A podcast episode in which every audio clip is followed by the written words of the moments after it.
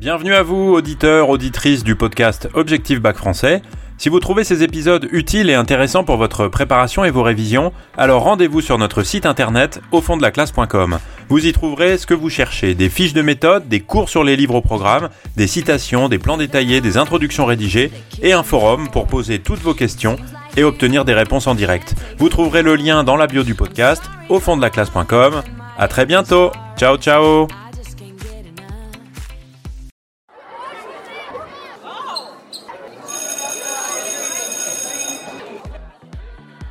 Bonjour à tous, chers élèves et chers amis du site au fond de la classe.com. Dans cet épisode, nous allons voir à quel point Olympe de Gouges est avant-gardiste et en avance sur son temps pour la cause des femmes comme pour la cause de toute l'humanité. Olympe de Gouges, avec son œuvre La Déclaration des droits de la femme et de la citoyenne, est bien sûr connue comme une militante très avant-gardiste, très en avance sur son temps, pour avoir défendu l'égalité entre les femmes et les hommes sur le plan politique et dans tous les domaines de la vie sociale. Connue, comme on en a parlé dans les épisodes précédents, pour avoir dénoncé l'arnaque que constituait la Déclaration des droits de l'homme et du citoyen, en considérant, dans une forme d'ambiguïté qui profitait bien à un certain nombre de gens, que les hommes étaient le genre humain, l'humanité dans son ensemble, comme si cette déclaration était universelle alors qu'elle ne l'était pas, puisque dans les faits, comme dans le texte, si on considérait homme comme sexe masculin, eh bien les femmes n'avaient aucune part dans la liberté nouvelle qui était arrivée avec la Révolution de 1789. Dans cet épisode, je souhaiterais insister avec vous sur deux moments de la déclaration et des textes qui sont autour de la déclaration, qui font d'Olympe de Gouges une militante encore plus avant-gardiste qu'on pourrait le penser. Ces deux passages, ce sont ceux qui traitent du nouveau contrat de mariage que propose euh, Olympe de Gouges, à la suite de la Déclaration des droits de la femme et de la citoyenne, et c'est le passage où il est question des peuples des colonies, et dans lequel elle parle de l'esclavage. Alors, parlons d'abord du nouveau contrat de mariage, de euh, ce qu'elle appelle un modèle de convention conjugale. Euh, ça s'appelle dans le texte Forme du contrat social de l'homme et de la femme. Alors, je vous en lis euh, une partie qui se trouve au début de ce contrat social qui a pour objet, hein, pour objectif, de remplacer le mariage. Nous, N et N, donc ce sont les deux euh, qui signeraient ce contrat, mus par notre propre volonté, nous unissons pour le terme de notre vie et pour la durée de nos penchants mutuels aux conditions suivantes. Nous entendons et voulons mettre nos fortunes en communauté, en nous réservant cependant le droit de les séparer en faveur de nos enfants, et de ceux que nous pourrions avoir d'une inclination particulière, reconnaissant mutuellement que notre bien appartient directement à nos enfants, de quelque lit qu'ils sortent, et que tous indistinctement ont le droit de porter le nom des pères et mères qui les ont avoués, et nous imposons de souscrire à la loi punit l'abnégation de son propre sang. Nous nous obligeons également, en cas de séparation, de faire le partage de notre fortune, etc. etc. Alors, quelques commentaires sur ce passage. Euh, il faut bien se rendre compte qu'Olympe de Gouges va extrêmement loin dans l'innovation, en proposant de révolutionner ce qui est un des fondements de la vie sociale, le mariage. Ça touche évidemment avant tout les droits des femmes parce que la femme est alors considérée comme mineure et sous l'autorité de son mari, ce qui va d'ailleurs durer extrêmement longtemps, hein, puisque le code Napoléon, le code civil au début du XIXe siècle, va l'inscrire euh, encore une fois dans la loi écrite, et que euh, finalement un certain nombre de dispositions vont faire changer la qualité de mineur de la femme dans le mariage de manière extrêmement progressive, de sorte qu'on doit attendre les années 1970, donc deux siècles plus tard, pour arriver à une vraie égalité dans la loi, euh, dans le cadre du mariage entre euh, la femme et l'homme, entre euh, le mari et l'épouse. Dans ce sens, il faut insister sur un certain nombre de points qui apparaissent dans le texte que je vous ai lu juste avant, et vous pouvez trouver facilement dans le livre, sous le titre Forme du contrat social de l'homme et de la femme, qui arrive après les articles et après le postambule. Nous, N et N, mus par notre propre volonté, ça signifie bien une insistance sur le fait que les deux euh, veulent ce mariage. Et il y a aussi une insistance euh, juste après, par l'expression et pour la durée de nos penchants mutuels, sur le fait que cette union peut s'arrêter, que le divorce est possible, autrement dit, que la séparation et euh, la rupture de ce contrat social de l'homme et de la femme est quelque chose de tout à fait possible, au point qu'il est déjà prévu par le texte que vont signer euh, les deux futurs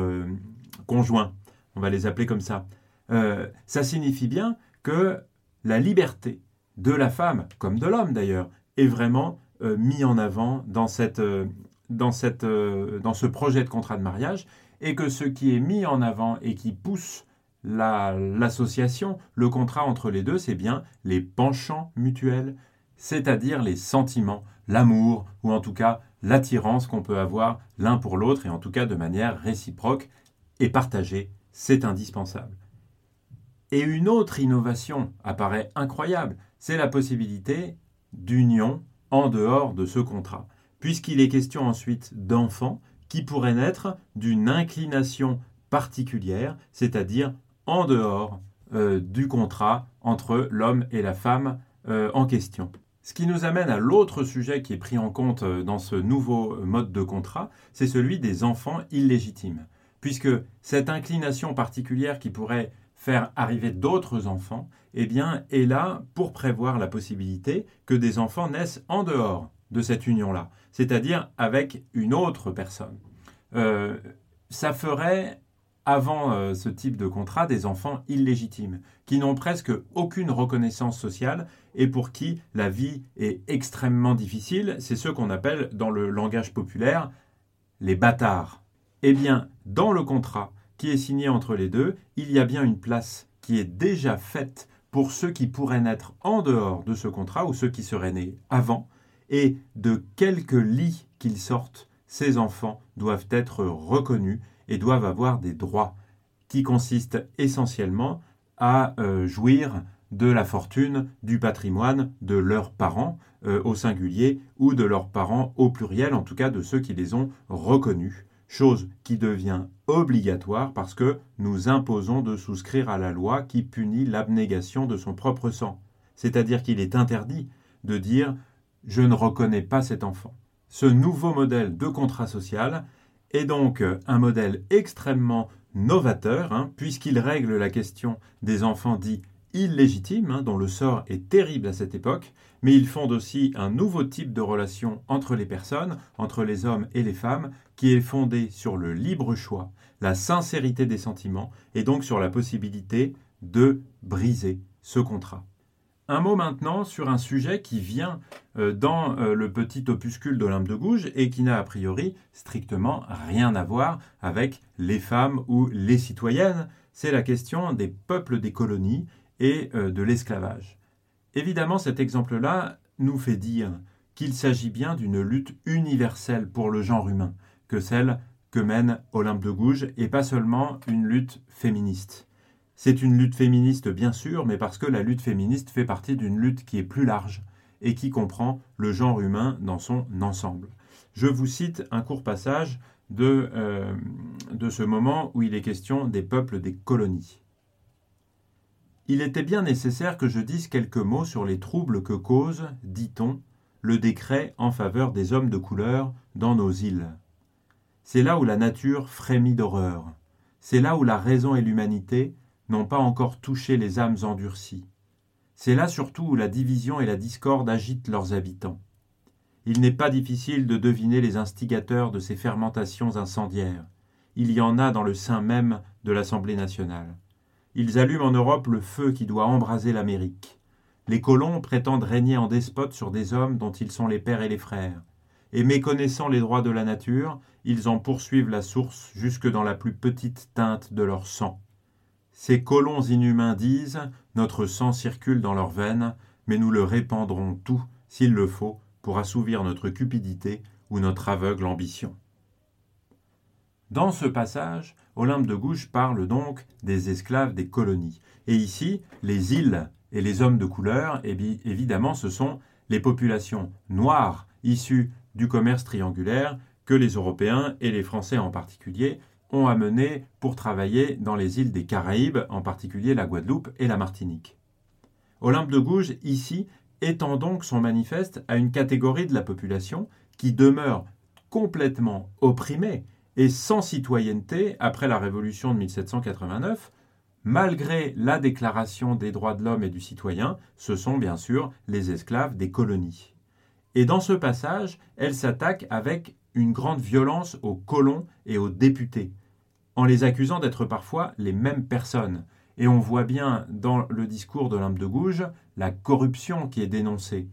l'intérêt des députés qui sont eux-mêmes les propriétaires d'esclaves et les propriétaires des plantations dans lesquelles ils travaillent outre-mer. Dans ce passage, elle s'attaque donc à la connivence, à la collusion qui existe entre ceux qui exploitent ces esclaves et les députés qui, par intérêt économique et intérêt parfois personnel, refusent des droits pourtant reconnus maintenant comme fondamentaux à des hommes qui sont pourtant leurs frères humains et qui sont évidemment égaux et identiques à tous les hommes par ce qu'elle appelle dans ce passage-là la nature, la raison et l'humanité.